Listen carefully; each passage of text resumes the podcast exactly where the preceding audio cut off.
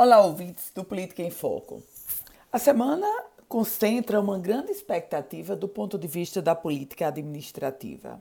Afinal, a governadora Fátima Bezerra, ela vai manter o decreto, ela vai enrijecer ainda mais o decreto ou vai flexibilizar o decreto?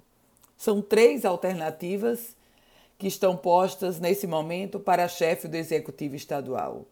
O decreto que está em vigor, esse que determinou o fechamento de todas as atividades não essenciais, esse decreto, ele encerra esta semana.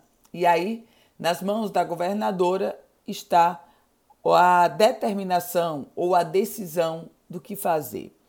A própria Prefeitura Municipal do Natal, o prefeito Álvaro Dias, que assinou inclusive esse decreto que está em vigor já sinaliza para uma real possibilidade de flexibilizar. Por outro lado, os auxiliares da governadora Fátima Bezerra apontam para a grande chance desse decreto que está em vigor ser prorrogado. O fato concreto é que, para a decisão desta semana, a chefe do executivo estadual deverá considerar não apenas os números, os índices da pandemia da Covid-19, mas também o fato de estarmos às vésperas de um feriado.